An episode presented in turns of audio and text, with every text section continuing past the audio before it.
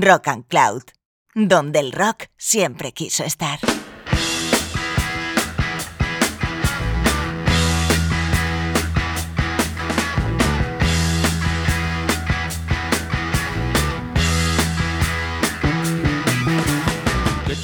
Bienvenidos y bienvenidas a este nuevo programa de Bored to Be Wild.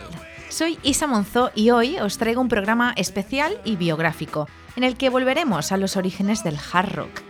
Y es que hoy vamos a hacer un recorrido musical por la historia de una de las bandas míticas de este estilo, Led Zeppelin. No creo que a ninguno de los que estamos por aquí nos extrañe que así sea, y es que es uno de los grupos más ilustres e influyentes de la historia del rock y prueba de ello es que a día de hoy y tras varias décadas después de su disolución, siguen sonando prácticamente a diario en las emisoras de radio. Tampoco es casualidad que sea la segunda banda en el mundo con más discos de diamante de la historia de la música, después de los Beatles, algo que se otorga cada vez que se consiguen 10 millones de discos vendidos solo en Estados Unidos. Pero es que en total han vendido en el mundo más de 300 millones de álbumes que se dice pronto. Y por eso Led Zeppelin se merecen como mínimo este programa especial, un homenaje en el que haremos un rápido recorrido por su historia, por sus momentos y sus discos más importantes a lo largo de la década que existieron como banda. Así que sin más, estrenamos este programa biográfico sobre Led Zeppelin. Arrancamos.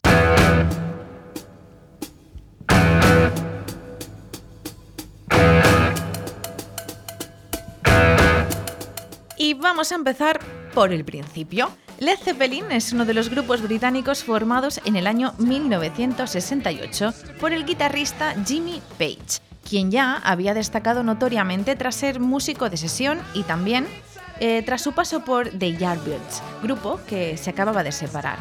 En ese momento, Jimmy Page decide formar un nuevo grupo y para ello cuenta con John Paul Jones como bajista y teclista, John Bonham a la batería y con Robert Plant, un hasta ahora desconocido cantante de una barriada industrial inglesa que se convirtió en la voz de la recién nacida banda Led Zeppelin. En cuanto el cuarteto comenzó a ensayar, se notó esa magia que había entre ellos y tras su primer cometido, que fue realizar una gira bajo el nombre de The New Yardbirds, aunque al acabar esa gira cambiaron el nombre ya definitivamente a Led Zeppelin, y a principios de 1969, bajo el sello de Atlantic Records, publicaron su primer álbum homónimo, que se abría con este tema que escuchamos, Good Times, Bad Times.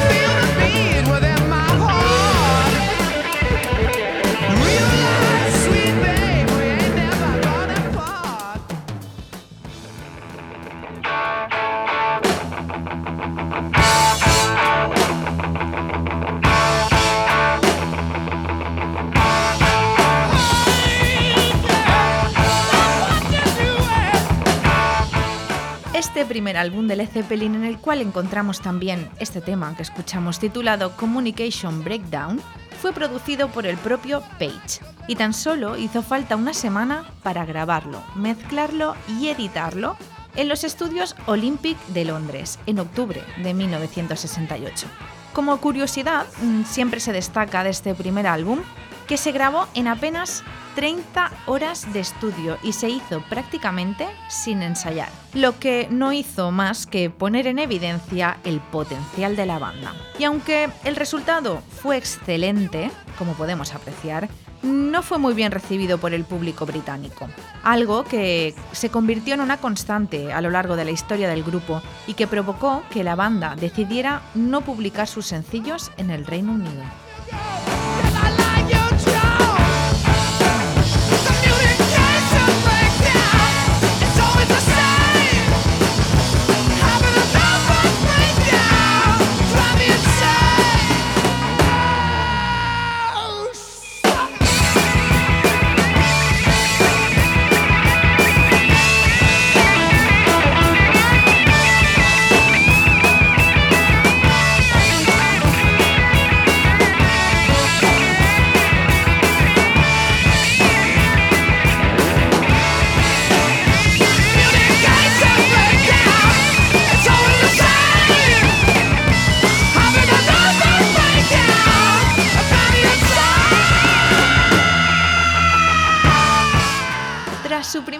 Norteamericana y gracias a sus explosivas actuaciones, el álbum debut de Led Zeppelin tuvo un gran éxito entre la crítica y el público, sobre todo en Estados Unidos. Aunque la prensa calificó su trabajo como heavy metal, la banda no estaba muy de acuerdo, ya que sus raíces estaban más cerca del blues, el soul, el rock and roll e incluso la música folk, algo que pudimos apreciar mucho mejor en su segundo álbum, Led Zeppelin 2.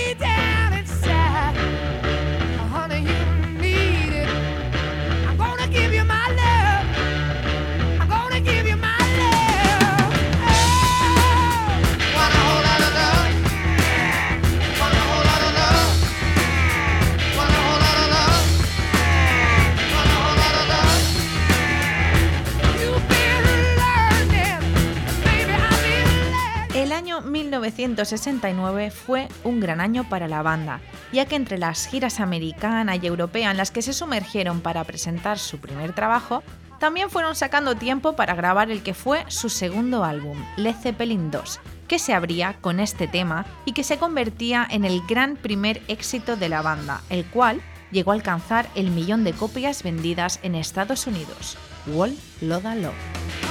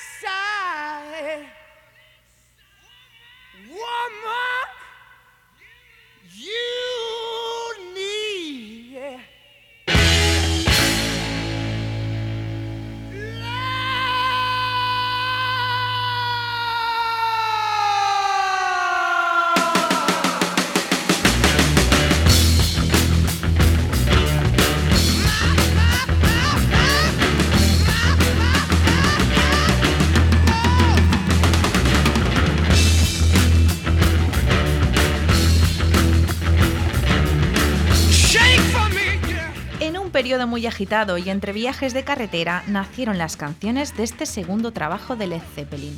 Canciones que se acabarían grabando por separado en varios estudios de Gran Bretaña y Norteamérica, la cual cosa dio una gran espontaneidad a este trabajo que nació realmente de la urgencia y de la necesidad. Led Zeppelin 2 se publicó finalmente en octubre del 69 y los consagró definitivamente, llegando al número uno en las listas británica y estadounidense y permaneciendo allí durante siete semanas, probablemente gracias al éxito de canciones como esta Wall Loda Love o Heartbreaker, tema que sonaba así.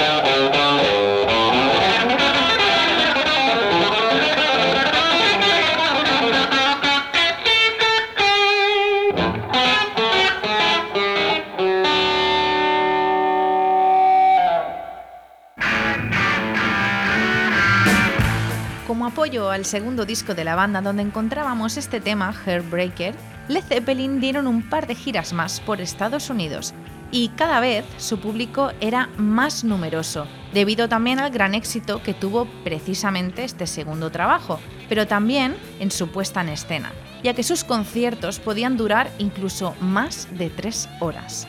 Led Zeppelin 2 fue alabado como uno de los discos más influyentes de la historia del rock, además de haber recibido varios premios. La personalidad vocal de Plant, la inventiva guitarrera y los riffs de Page y la poderosa sección rítmica de Jones y Plant se convirtieron en una gran fuente de inspiración para multitud de guitarristas y grupos que siguieron su estela, como fueron por ejemplo Aerosmith, Van Halen o Guns N' Roses.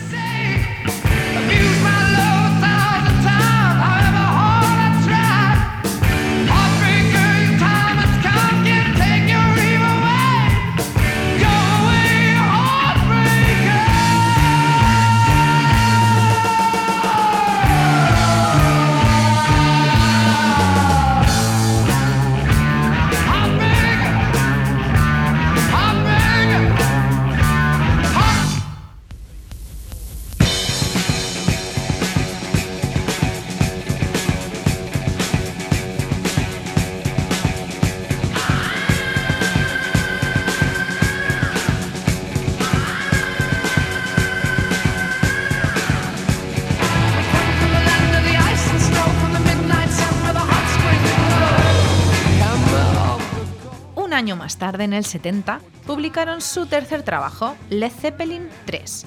Este álbum llegó después de un breve periodo en el que Page y Plant se retiraron a una granja para descansar de las giras y de todo el éxito que habían estado acumulando en apenas un año.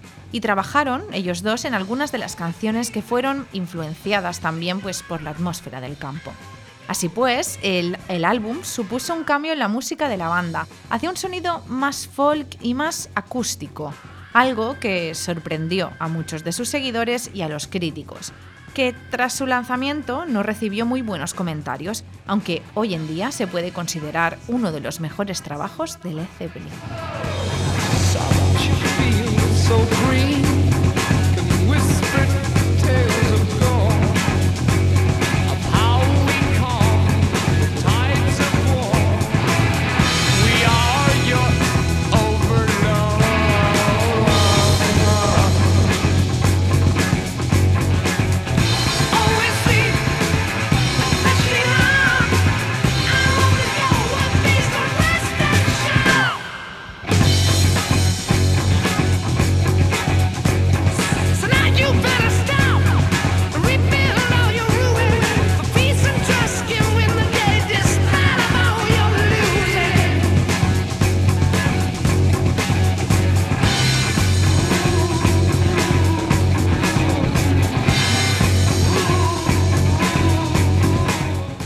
Este tema, titulado Immigrant Song, formaba parte del tercer trabajo de la banda, un álbum que quedó dividido en dos caras completamente distintas.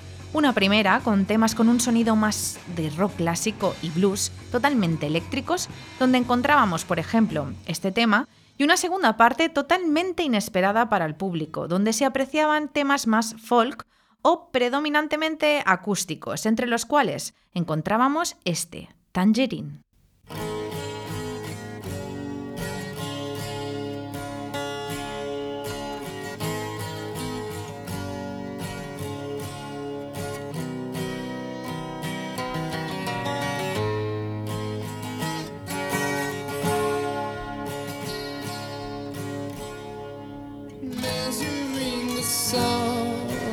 Day.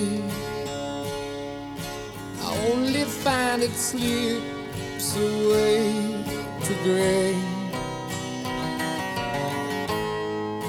The hours they bring me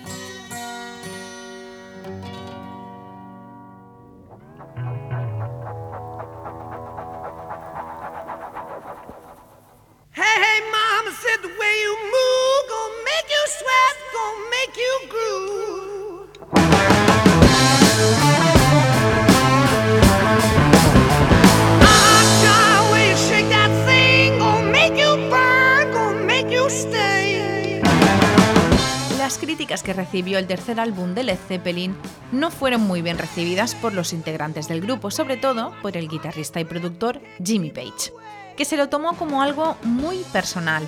Y como respuesta, el cuarto trabajo de la banda se publicó sin título alguno, sin nada que permitiera identificarlo. Este álbum se conoce comúnmente como Untitled, sin título, o, siguiendo con la nomenclatura de sus trabajos anteriores, también se le llama Led Zeppelin 4. El álbum se publicó en el 71 y en ese momento fue el disco más vendido de la banda hasta el momento. Y no me extraña, ya que hoy en día, ya clásico, es donde encontrábamos este Black Dog, que fue el primer single de este trabajo.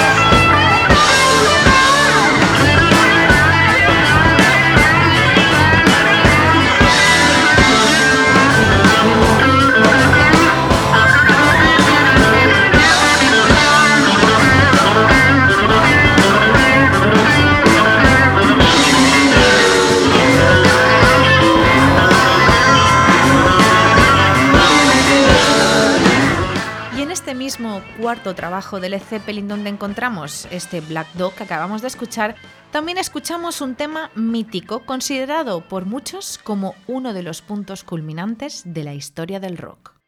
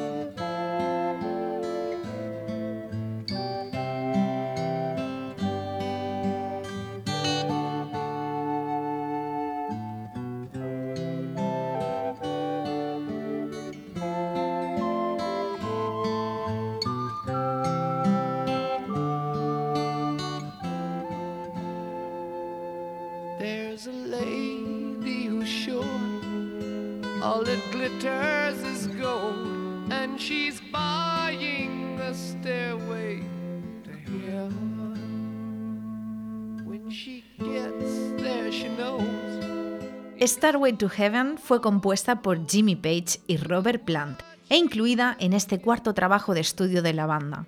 Por muchos considerada una verdadera obra maestra, esta es una de las canciones más sonadas en las emisoras de radio, sobre todo en Estados Unidos.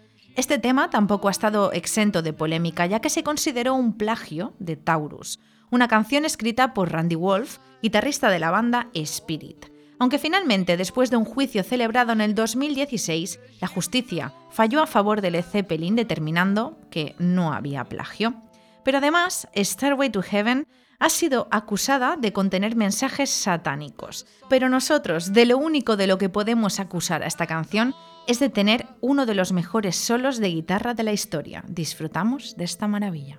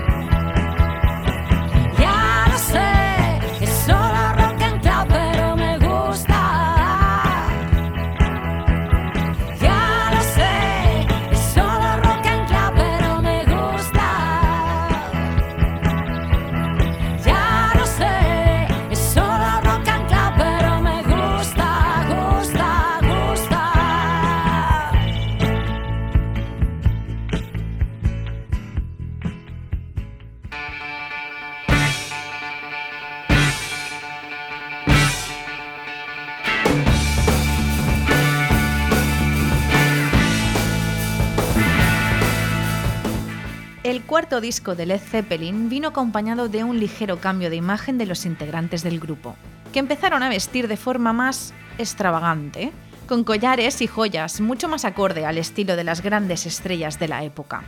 También fue en ese momento cuando se empezaron a conocer algunas de las excentricidades de la banda, que empezaron a viajar, por ejemplo, en jet privado y alquilar plantas enteras de los hoteles para sus estancias durante las giras. Todos estos cambios se notaron también en su quinto trabajo, el primero que tuvo un título que rompía con la tradición y que recibió el nombre de Houses of the Holy. Este álbum se publicó a finales de marzo de 1973 y supuso un cierto distanciamiento con la fuerte influencia del blues que había impregnado sus trabajos anteriores, y empezaron a abrirse a otros estilos como el reggae o el soul. De nuevo, este disco causó una gran controversia entre los críticos, a pesar de sus numerosas ventas, y la portada de su disco tampoco estuvo exenta de polémica ya que en ella aparecían unos niños desnudos escalando una especie de cuesta rocosa, una imagen que fue prohibida en algunos países, entre ellos España.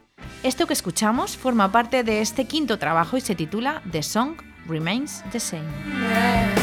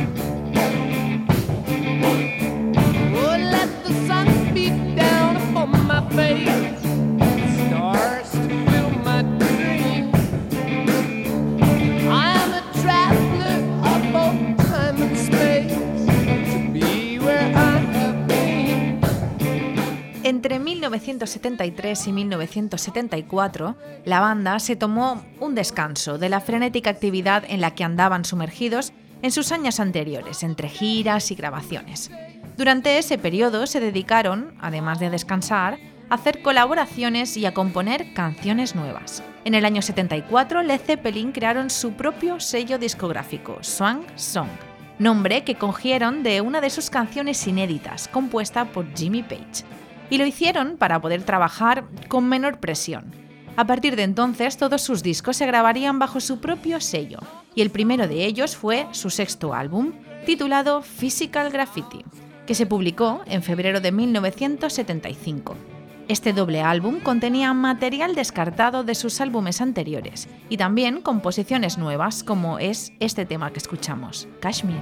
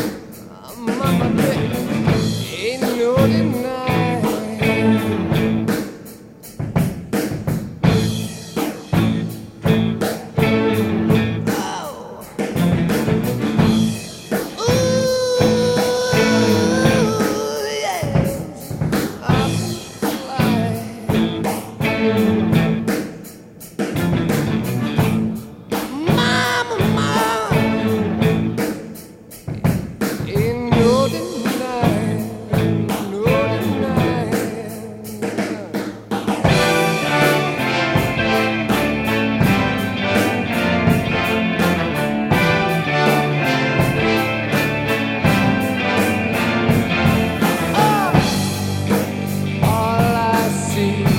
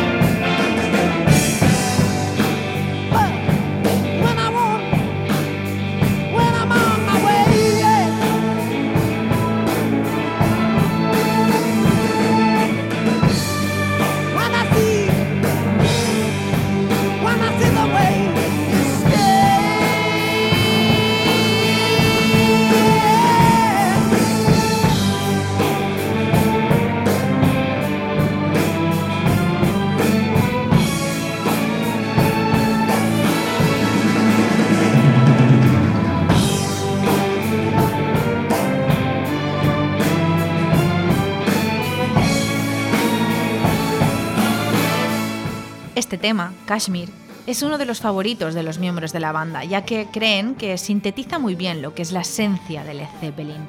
Pero no solo esta canción de su sexto trabajo tuvo una gran repercusión.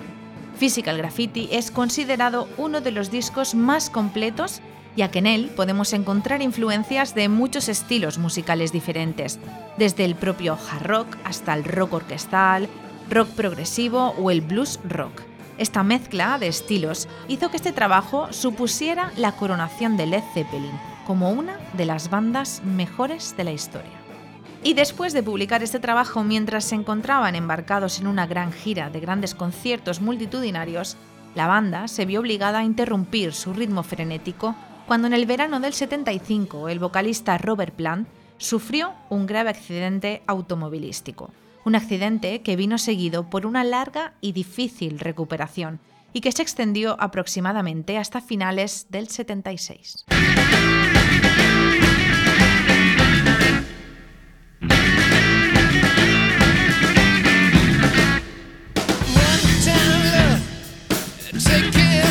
El 31 de marzo del 76 se publicó Presence, un disco que se preparó a toda velocidad mientras el cantante se recuperaba del accidente que había sufrido el verano anterior. El álbum se grabó entre Múnich y Malibú y además de estar marcado por el estado convaleciente de Plant, que tuvo que grabar sus tomas desde su silla de ruedas, el álbum también se caracterizó por no tener ninguna canción acústica, como venía siendo habitual en sus trabajos anteriores, y también por la ausencia de teclado. De nuevo, el álbum fue recibido con diversidad de opiniones, tanto por parte de la crítica como por el público, debido a su carácter más suave y lento. Pero Jimmy Page siempre dijo que este es su disco preferido y en él se encuentra este tema que escuchamos, Royal Orleans.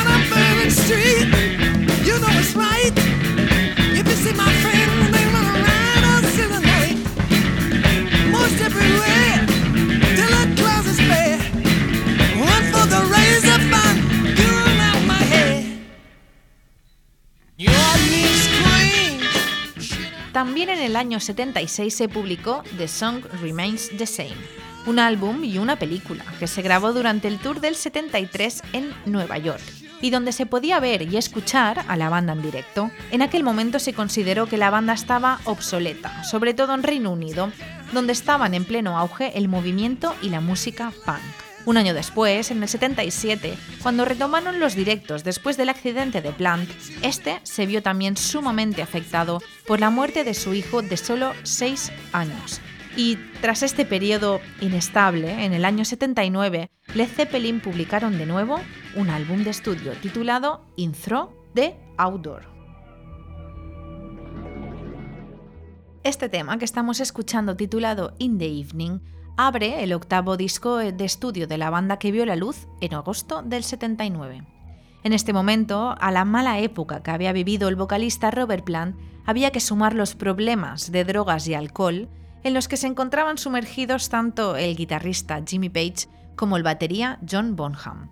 Es por ello que la grabación del último álbum, In Through the Outdoor, se hizo con sesiones ajenas entre los miembros de la banda, y es el único trabajo que contiene los primeros y únicos temas de Led Zeppelin en los que no figura Page como autor. En este álbum podemos escuchar trazos de pop, sonidos de sintetizadores, una balada ahora e incluso este tema más rockero donde Jimmy Page volvía a dejarnos otro gran riff para su colección.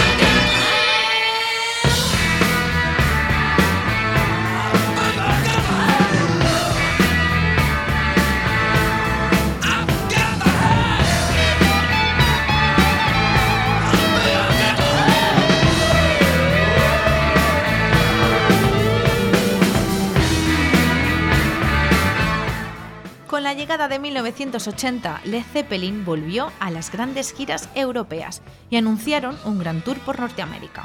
Pero mm, desafortunadamente nunca se pudo realizar, ya que el día 25 de noviembre de 1980, John Bonham, batería de la banda, fallecía en la mansión de Page, asfixiado de manera accidental por su propio vómito provocado por el consumo excesivo de alcohol. Tenía 32 años y este hecho provocó la disolución definitiva de Led Zeppelin.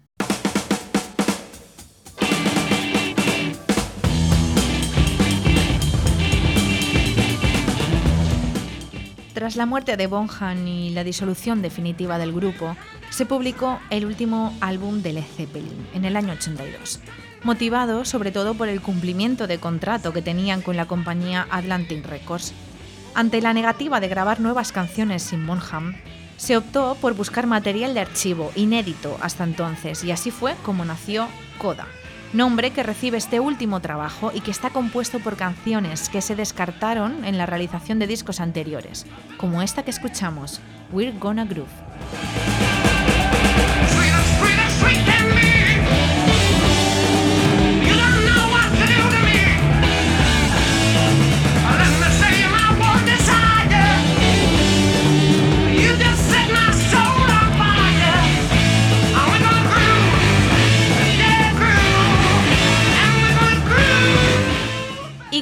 Llegamos al final de nuestro recorrido de hoy por la historia de una de las bandas míticas del hard rock, Led Zeppelin. No hay ninguna duda de que Led Zeppelin fueron una de las formaciones más influyentes en el hard rock y unos de los precursores del heavy metal. Y este es un hecho que podemos observar claramente por la cantidad de grupos que se consideran influenciados por ellos, ya sea Aerosmith, Guns N' Roses, Rage Against the Machine, Judas Priest, Metallica, Megadeth, y un larguísimo etcétera. Espero que vosotros también hayáis disfrutado de esta gran discografía que ha sonado hoy aquí, en Board to Be Wild. Y recordad que nos podéis seguir tanto en redes como en Facebook o Twitter y contarnos también cualquier cosa que queráis a través de nuestro correo info Yo os espero muy pronto por aquí de nuevo para traeros la mejor música hard rock de todos los tiempos. Un abrazo de quien os habla, Isa Monzo. Saludos y mucho rock.